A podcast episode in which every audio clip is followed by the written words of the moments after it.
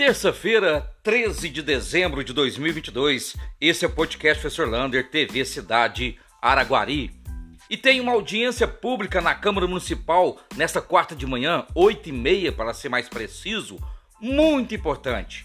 Vai discutir um local para abrigar as menores infratoras, ou seja, aqueles adolescentes que cometem crimes chamados de atos infracionais, onde elas podem ficar para cumprir aí a sua pena quando precisar ficar resguardada pela justiça. Portanto, uma audiência pública muito importante, principalmente para quem trabalha com jovens e adolescentes.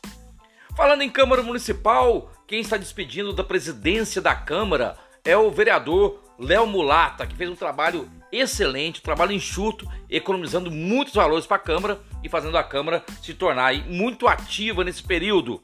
Quem assume a presidência da Câmara a partir de janeiro é o vereador Rodrigo Piracaíba. Portanto, essa mudança na, na Câmara acontece a partir de janeiro. E as chuvas trouxeram transtornos para a rua Rui Barbosa. Com aquela travessia elevada ali na calçada, a água está empoçando e entrando para a calçada em algumas lojas, Portanto, mais um trabalho que a prefeitura vai ter que ver aí com a empresa Debs Procópio para verificar se faz o escoamento destas águas, principalmente onde foram feitas ali aquelas travessias elevadas.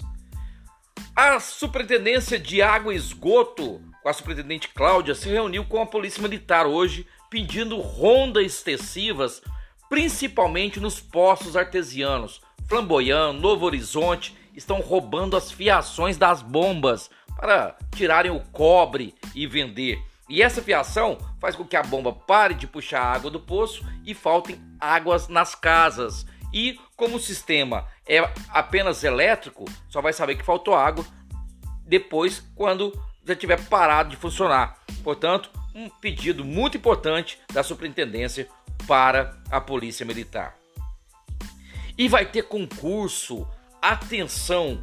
Foi lançado hoje o concurso para o SAMU na nossa região Triângulo Norte. A região aqui, Uberlândia, Uberaba, Araguari. E esse SAMU vão ser 278 vagas, tanto na área assistencial quanto na área administrativa. Portanto, vai lá na parte da Cidade, lá tem um link para você acessar o edital deste concurso do SAMU. Imperdível, muito bom. Falando em saúde, Covid volta a assustar. Foram 66 casos nas últimas 24 horas, uma pessoa no TI e cinco nas enfermarias. Quem está hospitalizando são principalmente 98% as pessoas que não completaram o seu ciclo vacinal. Primeira, segunda, terceira e quarta dose acima de 30 anos. Se você não tomou, procure um BS perto da sua casa. E mamãe e papai, não esqueça de levar o seu filho para vacinar poliomielite, meningite e gripe. O cartão de vacina em dia é importantíssimo e é de graça. E o salário mínimo para 2023? A partir de janeiro, o salário passa de 1.212 para 1.302 reais. Né? Você vai ganhar R$ 43,40 por dia e R$ 5,92 a hora, um aumento aí de 7%. Fala em aumento, você viu que a gasolina baixou? Pois é, na bomba não baixou. Há duas semanas atrás era para baixar 20 centavos gasolina e 40 centavos diesel. Pergunta se algum posto no Brasil baixou os preços. Para baixar é difícil. E nessa quarta-feira, 19 horas, na Praça Manuel Bonito, vai ter a carreta da Coca-Cola imperdível. Vai lá, participe, tomara que esse tempo ajude. Na quarta-feira, 19 horas, na Praça Mano Bonito, carreta da Coca-Cola.